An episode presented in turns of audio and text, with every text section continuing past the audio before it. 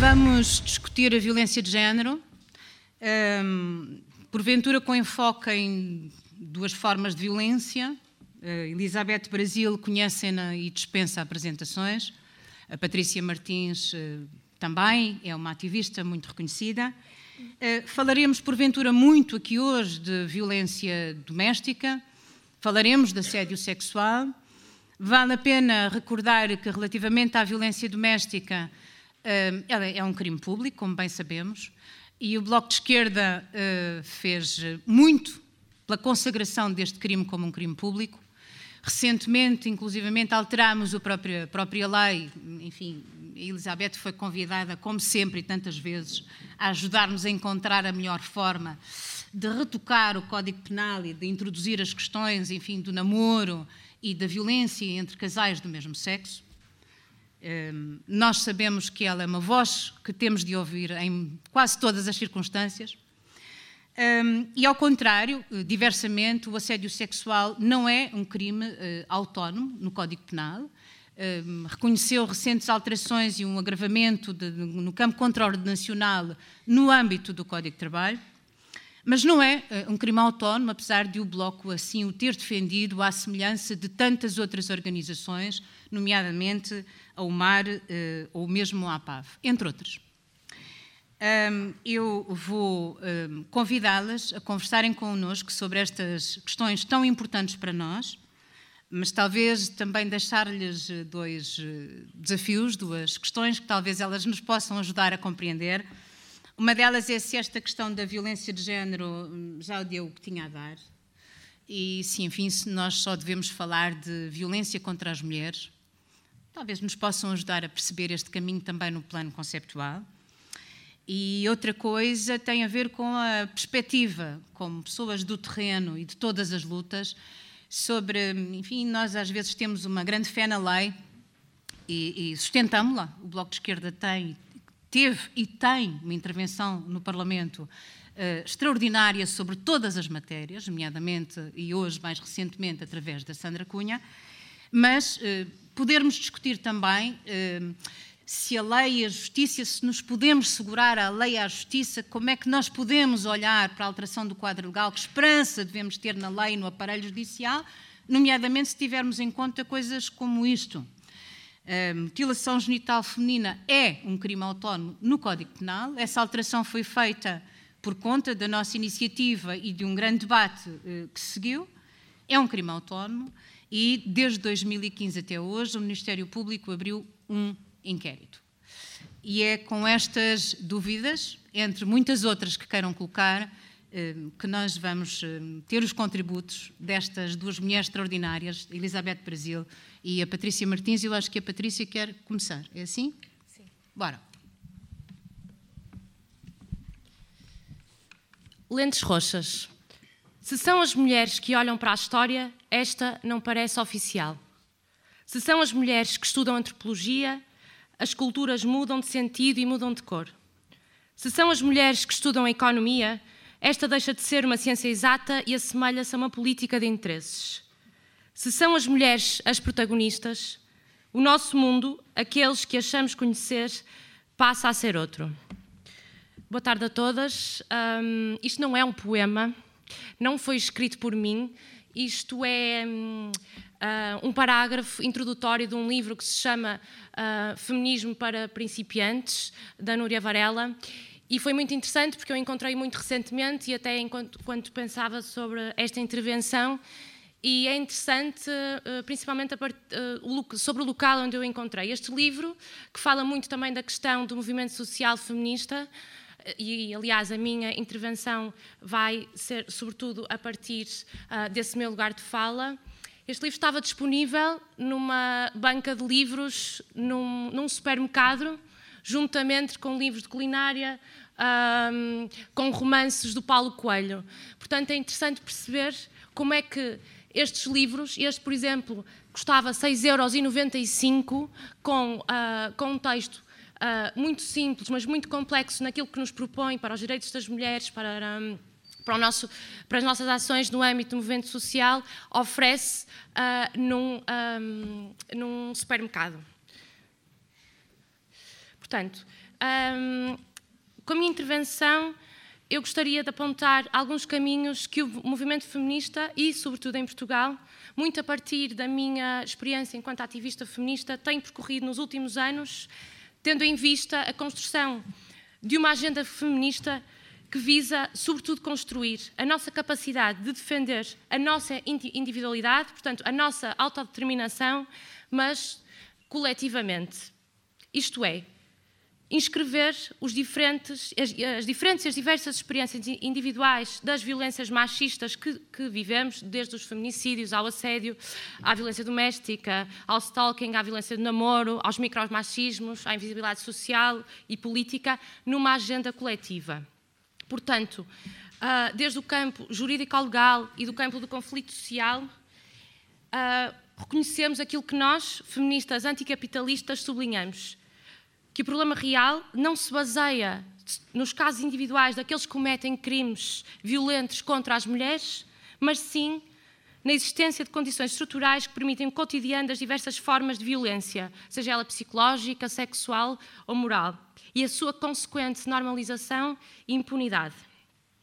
Portanto, aqui no âmbito da minha intervenção, interessa-me falar uh, do assédio no espaço público, um, apontar uh, qual, qual, uh, o percurso legal que tem sido feito para inscrever o assédio no espaço público um, como uma manifestação de, de uma forma de violência machista e como também começou a desafiar os pressupostos do senso comum enraizados numa cultura misógina, que é ausentes da censura social. Enfim, é perceber como este discurso acerca do assédio começou a quebrar a dicotomia entre mulheres sujeitos objetificados versus homens sujeitos que objetificam, a dicotomia espaço privado versus espaço público e que afinal estas, estas, nossas experiências pessoais são de facto experiências políticas.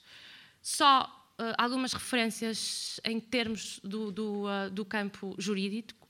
Um, é interessante perceber que em 2007 uh, começamos a falar da lei do apalpão, isto porque uh, no, no, artigo que diz respeito ao crime de importunação sexual foi uh, inserido aquilo que nós muitas vezes vivenciamos, seja nos transportes públicos, seja nas festas, que é de facto a, os contactos sexuais indesejados e que passou a ser crime a partir de 2007.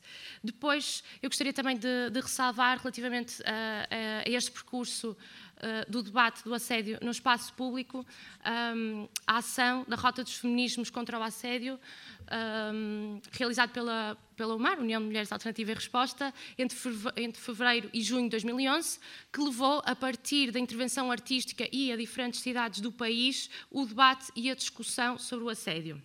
Ainda em 2015, a UMAR propõe uma, uma, uma iniciativa legislativa cidadã um, com, com um projeto de lei para haver uma alteração relativamente ao assédio sexual no local de trabalho.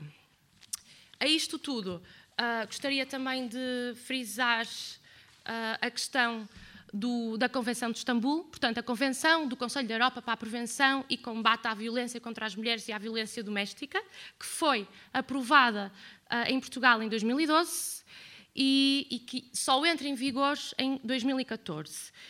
E o que é que isto significa um, ao entrar em, entrar em vigor só em 2014? Que passa efetivamente a ser um instrumento jurídico vinculativo, com o objetivo de apresentar um quadro global de políticas, medidas de proteção e assistência. Por isso, devem os países que um, aprovam um, a Convenção reverem os seus enquadramentos legais e uh, efetuarem as alterações necessárias aos seus códigos penais. Um, na, a Convenção de Istambul define o assédio sexual como qualquer conduta indesejada verbal, não verbal ou física de caráter sexual, tendo como objetivo violar a dignidade de uma pessoa e, em particular, quando esta cria um ambiente intimidante, hostil, degradante, humilhante ou ofensivo. Bom, e eu queria agora voltar a 2013, ao Fórum uh, do Socialismo, em que uh, um debate dinamizado por uma das nossas companheiras que aqui está, Adriana Lopera, deu origem uh, a uma, uma, reação de alarme, não só nas redes sociais, e na, uh, como também a nível da comunicação social. Eu não estive presente nesse Fórum Socialismo, aliás, eu nem sequer era militante do Bloco de Esquerda, estava na altura mais envolvida uh, com o Mar de Braga e com os precários inflexíveis, mas uh, chegou-me a mim, a partir da comunicação social, o impacto que teve esta, esta mesa intitulada Engola o teu piropo. Eu estive a pesquisar quais é eram na altura as intenções da, da Adriana e da Elsa sobre, sobre este debate e, portanto, o objetivo delas criar, de, de apresentarem esta mesa seria, por exemplo, enquadrar o assédio no espaço público no âmbito da violência machista, da violência de género, aprofundar a relação de desigualdade entre homens e mulheres na apropriação do espaço público, um, aprofundar a forma como mulheres e homens expressam a, su a sua sexualidade, nomeadamente a nível dos papéis sexuais, refletir sobre a normalização e banalização das situações de assédio no espaço público e ainda dar voz às mulheres para construirmos outras respostas feministas e coletivas de combate à, à violência dirigida contra as mulheres. A verdade é que após este debate e Uh, as reações que se fizeram sentir nas redes sociais, começaram a cair notícias relativamente à intervenção da Adriana. E foi interessante perceber como é que, por exemplo, o Correio da Manhã uh, uh, classificou a interlocutora. Portanto, a Adriana, vestida com um top e leggings pretas e uma extravagante saia feita de, gra de gravatas. Ou, por exemplo, a revista Sábado, que um, uh, inscreve no, na, na, portanto, na notícia como última hora o piropo é assédio sexual. E porquê é que eu trouxe uh, este, este, este acontecimento do Bloco de Esquerda que marcou depois, penso eu, uh, a proposta do projeto de lei do Bloco de Esquerda para uh, assinada pela Cecília, certo? Na altura, em 2014, e por várias pessoas uh, para autonomizar o tipo legal de assédio sexual no Código Penal. E a verdade, tal como a Cília referiu na introdução, de facto o, o assédio sexual ou um, a lei do piropo é um, reconhecida como crime, só que integrada uh, no, no, artigo 170, no, dentro do crime de importunação sexual, onde já constavam os atos de caráter exibicionistas e os atos uh, relativos a contactos de natureza sexual. E esta lei uh, foi aprovada, foi proposta e aprovada por uma maioria PSD-CDS. Entretanto, hum? não foi, foi, sim, desceu à comissão e depois, sim, pronto. Ok. Uh, enfim, Uh, recentemente, uma companheira nossa, jornalista feminista, que tem acompanhado muito as, as lutas no âmbito do, do, movimento social feminista, a Aline Flor, uh, fez uma, uma investigação sobre, afinal, o que é que, três anos depois, o que é que se passa com, com a tal lei do piropo. Relativamente às condenações deste crime de importunação sexual, três anos depois, verifica-se que não houve nenhuma condenação, mas que nestes três anos, houve, uh, portanto, à volta de 2.262 inquéritos, o que faz uma média, em 2017, de 15 inquéritos por semana. Portanto, uh, a questão destes dados, e ela refere uh, na reportagem que publicou no Público, é que estes dados incluem as várias condutas abrangidas pelo crime de importunação sexual, o que acresce então a dificuldade em avaliar de facto quais são as queixas efetivas do assédio sexual na rua, aquilo que nós falamos de piropos.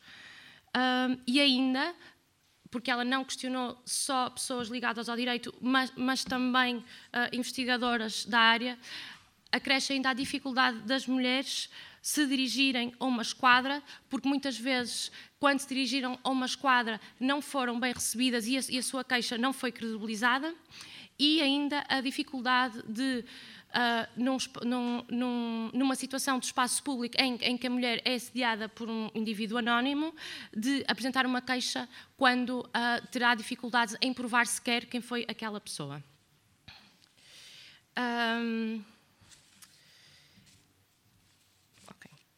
É óbvio uh, que este avanço a nível legal também também trouxe uh, algumas exigências que nós consideramos mais no âmbito institucional e que, e que continuamos um, a exigir. Nomeadamente, seria interessante nós termos mais campanhas no transportes públicos relativamente ao assédio, seria mais interessante termos mais campanhas nas escolas sobre a violência de género e o assédio.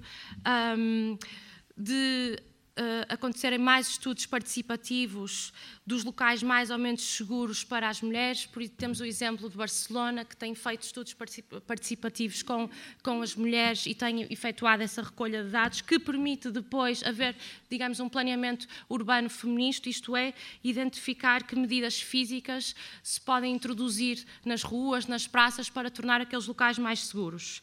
Uh, mais formação da polícia mais protocolos entre as autarquias e as zonas de diversão noturna para uh, termos bares livres de assédio, mais campanhas uh, anti-praxes académicas, portanto, as praxes uh, que, na sua maioria, têm uma, uma conotação machista, mas foi interessante quando eu estava a ler sobre a, a, a introdução da lei em 2015, uh, deparei-me com esta declaração da ex-deputada Carla, uh, Carla Rodrigues, do PSD, que diz: Acho que as mulheres e as meninas estão muito mais defendidas com esta formulação. Praticamente, todas as coisas que são ditas na rua para importunar as mulheres, tudo aquilo que é ordinarice, fica assim criminalizado, entra tudo dentro deste crime. Não é? Agora, é preciso é que tenham consciência disso e denunciem. É preciso divulgar a existência deste novo crime. Mas como diz a ex-deputada Carla Rodrigues, é só uma questão de consciência. O que me parece é que este tipo de discurso uh, coloca exatamente uh, uh, na vítima a responsabilidade de fazer frente a este crime que não, que não é só dela, mas que, mas que vem de estruturas sociais e culturais que, que, que o fazem acontecer de uma forma normalizada. E será que uh, as meninas que não fazem queixas, uh, que não, não dão origem a condenações, afinal não têm consciência? E por isso, agora, uh, eu gostaria de falar então mais da minha, da, da minha experiência enquanto ativista feminista, porque de facto há uma enorme consciência e essa consciência tem sido coletiva. Aliás, nos últimos anos, se nós olharmos para aquilo que são os movimentos sociais em Portugal, os movimentos sociais em, Portu em Portugal, desculpem, tanto em Portugal como nos outros países, são sobretudo os movimentos feministas e os, os movimentos de mulheres que enchem ruas e que enchem praças. Por exemplo, 2016, 3 de outubro, uma greve na Polónia contra as leis restritivas que o governo queria impor sobre o aborto. Depois, em 2016, o início do movimento Ni Una Menos e uma greve que, eh, que foi denominada de Quarta-feira Negra, quando uma rapariga foi brutalmente torturada e depois acabou por morrer, uh, torturada, violada e depois acabou por morrer no hospital. 2017, após uh, as marchas anti-Trump, aquilo que deu origem ao, ao manifesto 99% e à proposta internacional da greve internacional das mulheres do 8 de março. 2018, um, a, três minutos, ok. A greve, uh, a greve, a greve histórica feminista em Espanha. E agora, uh, em 2018, aquilo que não sabemos que vai acontecer no dia 29 uh, de setembro, das, da, da união que está a acontecer nas redes sociais e que já, já saltou para fora das redes sociais de mulheres unidas contra Bolsonaro. Estamos a falar de mais de um milhão de mulheres no Brasil e a isso junta-se mulheres uh, noutros países que estão também a convocar atos. Uh, por exemplo, em Portugal já temos um ato convocado para o Porto também uh, nesse mesmo dia. E 2019 um, como será a nossa greve feminista no dia 8 de março eu ia falar desta experiência específica que foi uh, uma campanha sobre o assédio no espaço público, uh, que deu origem a uma, a uma plataforma de uma rede de ativistas feministas a nível nacional parar o machismo, construir a igualdade. Plataforma esta responsável por convocar a Marcha Internacional do dia 21 de janeiro, a Marcha das Mulheres, uma, uma iniciativa que fez com que nesse dia, no dia 21 de janeiro, uh, mulheres em seis, cidades, em seis, cidades do país saíssem à rua. Aliás, está aí alguém? Pronto, eu vou fazer assim. Desculpem. É? Para distribuir. Nós ainda temos uns autocolantes dessa altura da campanha que nós colocamos nas ruas. Não me chames querida. Se não me conheces, não me chames querida. Não sejas Trump. Essa marcha, e agora só uh, quase para terminar, uh, ah, 2017 foi um ano muito particular naquilo que foi a ocupação do espaço público contra a violência dirigida às mulheres, contra, contra, as violências machistas. Começou no dia 21 de janeiro, continuou depois, em maio, com uma, com uma concentração que aconteceu em uh, três cidades no país contra a cultura da violação, mexeu com uma, mexeu com todas, e que terminou no dia 27 de outubro, terminou não, desculpem, houve também depois o 25 de novembro, mas que no dia 27 de outubro tivemos duas grandes concentrações uh, de reação ao acórdão machista assinado no, no, Tribunal da Relação do Porto. E agora, uh, só para frisar, eu queria com esta intervenção também fazer, deixar uma proposta de que, uh, isto é, como é que nós podemos levar estas questões do assédio e das violências machistas para a greve. A greve feminista do, dia, do, próximo dia 8 de março de 2019, porque, e, e foi aquilo que também nós aprendemos com as companheiras do Estado espanhol. Esta greve não é só uma greve laboral, é uma greve social, onde se inscrevem também todas as formas de violência contra as mulheres nesta greve nós não queremos, nós vamos falar de desigualdade salarial, nós vamos falar do trabalho dos cuidados, nós vamos, vamos falar da reprodução social do trabalho, mas vamos também falar da questão do, da violência doméstica, uh, dos feminicídios, do assédio no espaço público. E para terminar, só para justificar uh, o título da minha intervenção, ainda é tempo das borboletas, refere-se uh, ao 25 de novembro, isto é, um, no dia 25 de novembro de 1960, as irmãs Minerva Pátria e Maria Teresa da República Dominicana, ativistas políticas pela defesa dos direitos das mulheres, foram, foram torturadas e assassinadas. E então, no primeiro encontro feminista latino-americano que decorreu na Colômbia, foi decidido que o 25 de novembro passaria a ser o Dia Internacional da, Não Violência contra as Mulheres. E porque ainda é tempo das borboletas, uh, este ano, o dia 14 de março, pelo menos no estado do Rio de Janeiro, passou a ser o Dia Marielle Franco, o Dia da Luta contra o Genocídio da Mulher Negra.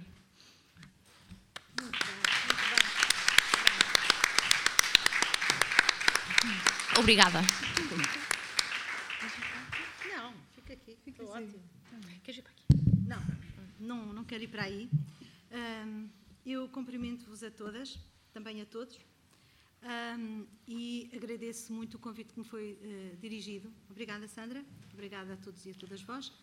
Um, e é uma honra que, uh, estar aqui convosco e partilhar alguma uh, da minha experiência. E a minha experiência, eu vou começar falando de violência doméstica de alguns uh, da sua evolução e assim como também alguns desafios que vão teimando em persistir um, e outros também que eu acho que podem estar a ser colocados ou serão colocados neste novo ano legislativo. Uh, deixo, eu vou-vos trago aqui as minhas ideias, perco-me perco muito facilmente e deixo aqui uma coisa semi-estruturada. Falamos depois e tomo as questões da Cecília uh, como as primeiras a serem respondidas em debate. Se puder ser assim, digo-vos que esta comunicação é uma comunicação pessoal e começo a balanceando o, o, o pessoal e fazendo a ponte para o político, equacionando o ontem, o hoje e o futuro. E diria que a minha experiência na área da violência doméstica está diretamente ligada à história uh, e experiência uh, deste tema de trabalho em Portugal e uh, das suas políticas e do acervo legal significa que eu estou a ficar velha ou estou hum. mais velha. Mas o que verdadeiramente importa significa um questionamento pessoal sobre se eu fui capaz de dar o tudo por tudo. Afinal, somos todas e todos, individual e coletivamente responsáveis. Se fui capaz ou suficientemente capaz de ler, entender, corresponder em solidariedade, tecnicidade, apoio e sororidade com todas as mulheres com as quais eu tive o privilégio de cruzar e que em momentos difíceis das suas vidas me entregaram as suas histórias, os seus desejos, as suas dúvidas, frustrações e dependências, pessoas que ofertaram genuína e graciosamente parte das suas vidas, narrativas de vitimação, aprisionamento e de terrorismo doméstico. E neste questionamento também o de saber se a UMAR, enquanto ONG de mulheres com responsabilidade nesta área, respondeu de acordo com o seu primeiro objetivo estatutário, o de defender os direitos das mulheres nas leis e na vida. Significa que muitas vezes, quando falo, impregnada, contagiada pelo sofrimento das mulheres e também das crianças, pela dureza das suas vidas, pelo desamor, por não viverem por inteiro, pela injustiça, falo com o desencanto de quem, inserida num coletivo, pensou, idealizou em 1996, 97, que em 20 anos conseguiríamos, Portugal conseguiria mais do que o conseguimos. Mas fala também quem ainda acredita que nos próximos 20 anos conseguiremos muito mais também quererá significar que, ontem como hoje, o sofrimento das mulheres desperta, exige, demanda o fundamental: acabar com a violência. Ou, se não este ideal utópico, mas o real, o possível e concretamente realizável, reduzi-la a níveis residuais. Porém, significará também reconhecimento por conquistas alcançadas, pese embora insuficiente para alterar o status quo Neste entrecruzamento de experiência prática, percurso legislativo e, algumas, e algum saber acumulado, diria que hoje, como há 20 anos, pensamos e sabemos que a violência doméstica tem sexo, a violência doméstica tem género. O seu rosto é esmagadoramente feminino, de mulheres. A sua expressão funda-se numa sociedade patriarcal, machista, em que domina o binómio de género, de masculinidade e de feminilidade hegemónica e na qual o sectarismo de género destina a mulheres e a homens, ao feminino e ao masculino, papéis sociais e normativos que as mantêm e os mantêm reféns de uma estrutura social, política, económica, cultural, mas também pessoal e sexual, que as diminui e os diminui enquanto pessoas e que simultaneamente legitima a desigualdade causa, é causa e fundamento da discriminação que gera a violência, em particular contra as mulheres. Destes anos de experiência e trabalho nestas áreas, concluo e afirmo que, não negando hoje, como há 20 anos, que também os homens são vítimas de violência doméstica e que nenhuma violência pode ser mitigada ou menorizada, o empirismo, a academia, o conhecimento científico espelham a realidade de que, hoje, como há 20 anos, uma em cada três mulheres, até um pouco mais, é vítima de violência nas relações de intimidade. Hoje, como há 20 anos, o principal espaço de vitimação das mulheres é a casa, o privado e nas relações de intimidade, sendo o dos homens a rua, o espaço público e entre os seus pares. Hoje, como há 20 anos, as mulheres são as principais vítimas da violência letal nas relações de intimidade ou por familiares próximos. Hoje, como há 20 anos, a infidelidade de uma mulher pode justificar social e judicialmente que ela seja agredida, humilhada, maltratada, pois que, citando o relator de um célebre acórdão deste ano, o adultério de uma mulher é um gravíssimo atentado à honra e à dignidade de um homem. Hoje, como há 20 anos, culpabilizam-se as mulheres pela violência e responsabilizam-nas pelo impacto que ela tem nas crianças, não se lê e interpreta a violência vicariante como fazendo parte da conduta criminosa, culpando as mulheres pelo sofrimento das crianças e pelo impacto da vitimação. Hoje, como há 20 anos, a forma pronta de responder face a uma situação de violência é questionar por que é que ela não sai da relação? Por que é que permaneces? Porque é, o que é que tu fazes com esse fulano? Já viste o mal que ele está a fazer aos teus filhos? Ou então sugestionar em tom imperativo: tens de denunciar, tens de acabar com isto. E mais uma vez, acresce a responsabilidade da vítima pelo fim da relação e o fim da violência, pelo bem-estar das crianças, no pensar a alternativa quando todas as forças que lhes restam estão canalizadas em sobreviver, um dia mais, um dia a seguir ao outro, manter um mínimo de organização interna, baixar os níveis de risco, apaziguar, olhar pelos filhos. Embora o sabendo, esquecemos o impacto e consequência da vitimação e que, na maior parte das vezes, a separação não é suficiente para cessar a violência.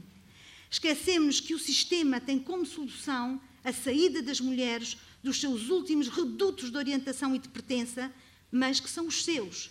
O seu espaço, a sua casa, a sua zona geográfica, o seu trabalho, as suas poucas amizades, o seu pouco viver, o seu diminuto espaço de opção e ainda a sua menor liberdade ou possibilidade de escolha. Mas ainda assim é o que tem e é o que se lhe exige, é que fique sem nada do que é seu. Se acaso o faz, mas retorna à relação, desapontados retorquem. Ela já voltou para ele. Parece que gosta. Afinal, é porque não era assim tão mau como ela dizia. Ajudei-a desta vez, mas da próxima nem me meto. Isso é lá com eles. Ela é que sabe. Depois não se venha queixar. E é assim. Como se pudéssemos saber o que não conseguimos percepcionar como se a cada regresso a vergonha não existisse em si, como se não adivinhasse que tudo regressaria ao mesmo, mas ainda lhe restasse uma pequena fresta do sonho, de desejo, de acreditar que talvez possa ser diferente. Como se não sentisse que o sistema exige, sob o princípio da proteção da vítima, tudo sobre elas saber, imaginar, decidir, regular, avaliar, comprovar condicionalismos e regras do jogo, eh, que são também agressivas e exigentes, vitimação institucional, eh, vitimação secundária, e que hoje, como há 20 anos, esta tipologia de vitimação persiste. Hoje, como há 20 anos, temos dificuldade na prova. Valorizamos a violência física à psicológica, desvalorizamos a violência sexual nas relações de intimidade e desconfiamos do relato das mulheres e da veracidade dos mesmos. Hoje, como há 20 anos, entende-se que o agressor é ou pode ser bom pai e que a lei está aquém do que, eh, e acho que a lei está aquém do que devia neste âmbito. E temos na agenda política e legislativa a presunção jurídica da guarda alternada, que espero não prosseguir. Hoje, como há 20 anos, não temos um tribunal especializado com competência para dirimir tudo o que a violência doméstica respeita. Inconstitucional, dizem alguns. Em resposta, diria que é o sistema que faz o sistema. Então, que o sistema seja capaz de reparar, antes de mais, a inconstitucionalidade diária e persistente de atentar contra os princípios da igualdade, liberdade, segurança, vida, integridade física e psicológica e que não se escudem subterfúgios de pertença à inconstitucionalidade por ele criados. Hoje, como há 20 anos, não obstante a natureza pública do crime de violência doméstica, Faz sentido a expressão das feministas dos anos 60. O pessoal é político, o privado é público. Porém, há 20 anos, não tínhamos o dispositivo legal que hoje, de que hoje dispomos. Não tínhamos casas de abrigo, estruturas de atendimento a nível nacional, acolhimento de emergência, formação de agentes policiais, ações de sensibilização a magistrados, redes de intervenção especializada, planos nacionais contra a violência doméstica, de género ou outra qualquer estratégia nacional, secções do Ministério Público especializadas para a violência doméstica, teleassistência, meios técnicos de controle à distância da medida de coação de imposição de conduta, programas para agressores de violência doméstica ou a Comissão de Proteção a Vítimas de Crime. Não tínhamos a vitimação secundária tão densificada mascarada de proteção e apoio e que se traduz em exercício de poder e controle institucional sobre as mulheres. CPCJs, EATLES, SCJs, EMATs, CAFAPs, tribunais, DGRS, casas-abrigos, estruturas de, de emergência, enfim, monitorizações que servem para alimentar o próprio sistema e não tanto para satisfazer as necessidades das vítimas. Um sem número de gente que acha que sabe tudo e cuja opinião decide a vida das mulheres e das suas crianças como pode ser perverso, perverso esse sistema de proteção. Mas há 20 anos não tínhamos a previsão e instituição penal do crime de violência doméstica, tal como assumimos desde 2000, com a sua natureza pública, não tínhamos a lei sobre o regime jurídico aplicável à prevenção da violência doméstica e à proteção das suas vítimas, e com esta, o Estatuto de Vítima, a proteção social e a tutela judicial, a avaliação de risco, a equipa de análise retrospectiva de homicídio em violência, em violência doméstica. Não tínhamos a Convenção de Istambul, não tínhamos o guião que define os requisitos mínimos à intervenção com vítimas de violência de género, e de doméstica, não tínhamos a regulamentação dos serviços de apoio, não tínhamos a formação de técnicos de apoio à vítima, não tínhamos a rede nacional de, eh, de apoio à violência uh, doméstica. Parece, pois, que temos e conseguimos muito. A resposta é sim e não. É que neste balanço, e este balanço só pode ser positivo se efetivamente o acervo adquirido alicerçar mudança interiorizada, consolidada e agida constituir alternidade na forma como pensamos, agimos, sentimos e se no nosso fazer cotidiano a mudança se operar efetivamente. E é aqui que me parece que ainda não, não, não conseguimos. Falta um passo, um passo pequeno, mas de consequências gigantes, talvez falte mesmo o mais difícil. Muitas vezes perguntam-me porque, porque é que ainda não conseguimos, porque é que a prevalência eh, não desce, porque é que passadas duas décadas continuamos com níveis de incidência tão elevados, porque é que não fomos capazes de quebrar a transgeracionalidade do fenómeno. A resposta tem vários matizes, mas talvez eh, eh, para responder possamos ir a montante e ensaiarei convosco alguns deles. Desde logo importa referir que o nosso país e em o seu contexto histórico começou 40 anos de atraso, com 40 anos de atraso em termos de políticas públicas na área da igualdade e no combate à violência contra as mulheres, em particular a exercida no contexto da intimidade. Mas tínhamos por isso mesmo uma exigência maior e o imperativo de planear, prever e executar com eficácia e eficiência. Mas tínhamos também todo o aprendizado e as avaliações de impacto de outros países. Os anos 90 do século passado, precedidos da década uh, da mulher e a assunção por parte de Portugal compromissos uh, uh, em termos europeus, designadamente a partir de 85, exigia que o nosso país desencadeasse ações políticas na área da igualdade e um quadro político e legal tendente à eliminação da violência contra as mulheres. Como aluno aplicado, Portugal apressou-se no seu cumprimento, sendo que optou por subsumir e condensar esta última, a violência contra as mulheres, na expressão violência doméstica. E esta opção foi, no meu entender, a opção errada. Devia ter sido combate à violência contra as mulheres, incluindo a doméstica. É que, se não podemos nem devemos ignorar a violência doméstica e a diversidade das suas vítimas, também não podemos repudiar o legado da experiência internacional, das recomendações e das conclusões de estudos nacionais e internacionais, os quais afirmavam e afirmam a necessidade de olhar às causas estruturais da violência que assentam na assimetria e discriminação de género, em estruturas sociais e relacionais de domínio das mulheres, no exercício e poder, de poder e controle sobre elas, e para a invisibilidade e naturalização da violência, incluindo nas próprias vítimas, e que se apresenta transversal e endémica. No entanto, Portugal centrou-se na violência doméstica e, quanto a mim, esta opção condicionou ab início o percurso que se viria a fazer com repercussões ao nível das políticas, da lei, dos recursos, da tipologia de apoio e da intervenção com as principais vítimas uh, deste crime. Mas também teve outras consequências. É que ao afunilar para a violência doméstica e não para a violência contra as mulheres ou para a violência de género, perdemos o norte quanto à violação, ao assédio, à coação sexual, à mutilação genital feminina, ao tráfico, aos casamentos precoces e forçados, ao femicídio, à violência simbólica, ao micromachismo, à institucional, à social contra as mulheres.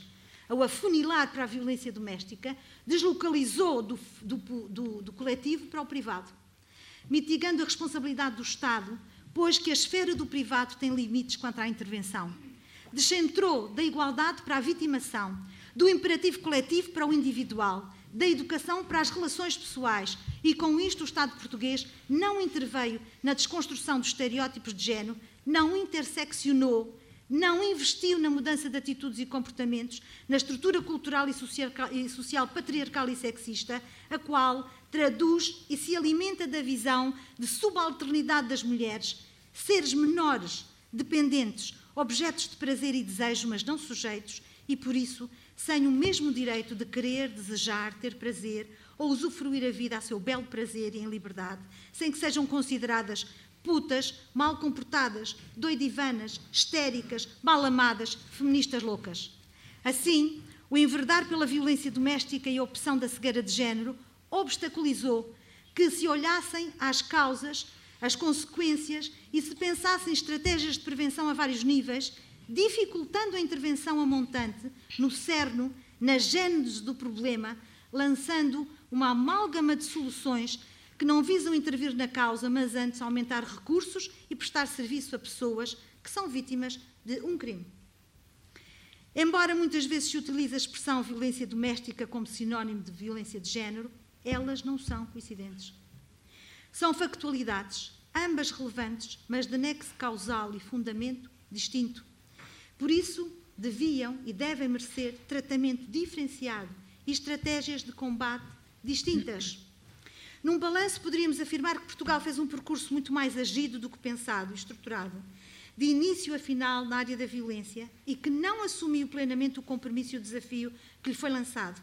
Esta opção teve repercussões ao nível da prática e ao, ao nível das políticas, da legislação, do modelo de prevenção, do tipo de discurso e legitimação social, na estrutura social, na forma como os diferentes agentes se relacionam, pensam e agem, mas também nas redes de intervenção especializada, nos recursos que se criam, na confiança nos mesmos e na forma como as mulheres e as vítimas no seu conjunto percepcionam as discriminações e a violência, sentem que podem ou que devem agir e se sentem escutadas ou protegidas.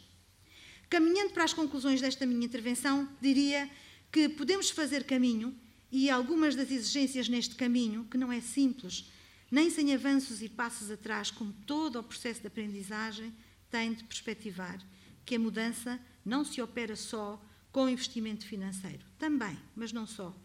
A mudança faz-se, constrói-se, impregna-se, se formos capazes de agir nas causas estruturais do problema, na sua raiz, com conhecimento, estrategicamente e de forma prolongada no tempo.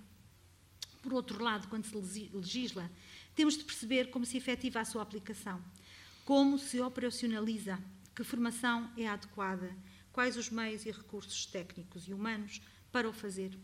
Quando se cria uma rede de parceria, temos de o fazer em prol de uma melhor resposta às vítimas.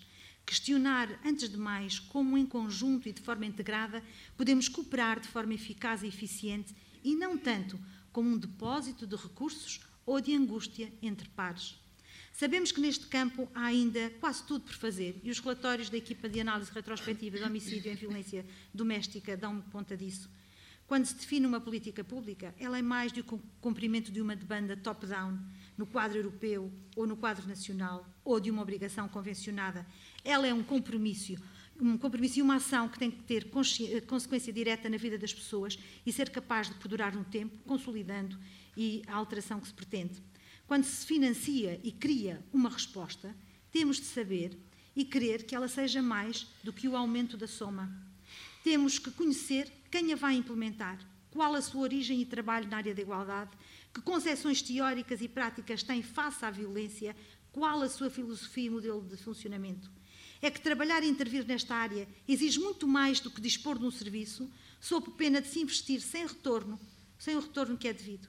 Temos que perceber que não é porque se tem uma resposta protocolada que ela se constitui como resposta em si, ou que quem nela trabalhe seja naturalmente imune a estereótipos, a preconceitos ou ao patriarcado.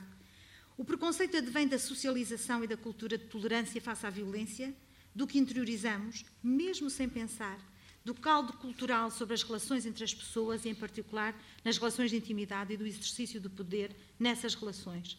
O trabalho concreto tem de ser feito por entidades e pessoas com formação, qualificação e com entendimento crítico sobre a temática. Trabalhar nesta área é, antes de mais, trabalhar para uma causa e numa causa em que se acredita, se está investido e em que se exige que seja especialista. O não cumprimento destes pilares base são da responsabilidade das entidades, mas, mas é, antes de mais, da responsabilidade do Estado e dos governos. A formação, as redes e a vivência plena de direitos, das políticas e das leis não se fazem por decreto. A qualificação para a intervenção não se faz em 90 horas, findas as quais nos dão um certificado de apoio à vítima. A nossa forma de pensar e agir não se altera sem que exista crítica sobre o que pensamos, como agimos e nos relacionamos. E este é um exercício diário de superação, Não nascemos técnicas ou feministas, tornamo-nos. Nós não nascemos rede, tornamo-nos. Não nascemos sabendo, formamo-nos e ao longo da vida. Muitas e muitos de nós, felizmente, não sabem a repercussão da violência que não através do outro ou da outra, mas temos o dever de o saber ler e a exigência de responder e agir melhor a cada dia.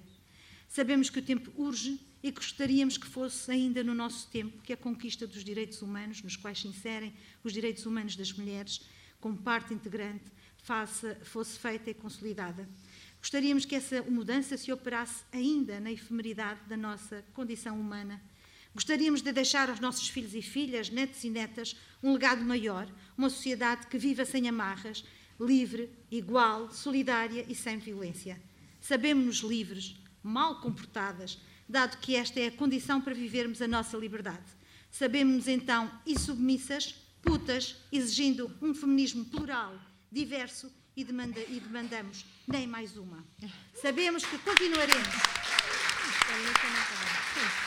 Sabemos que continuaremos até que todas possamos viver livres, libertas e libertinas, como quisermos, como quiserem. Viva o feminismo. Muito obrigada.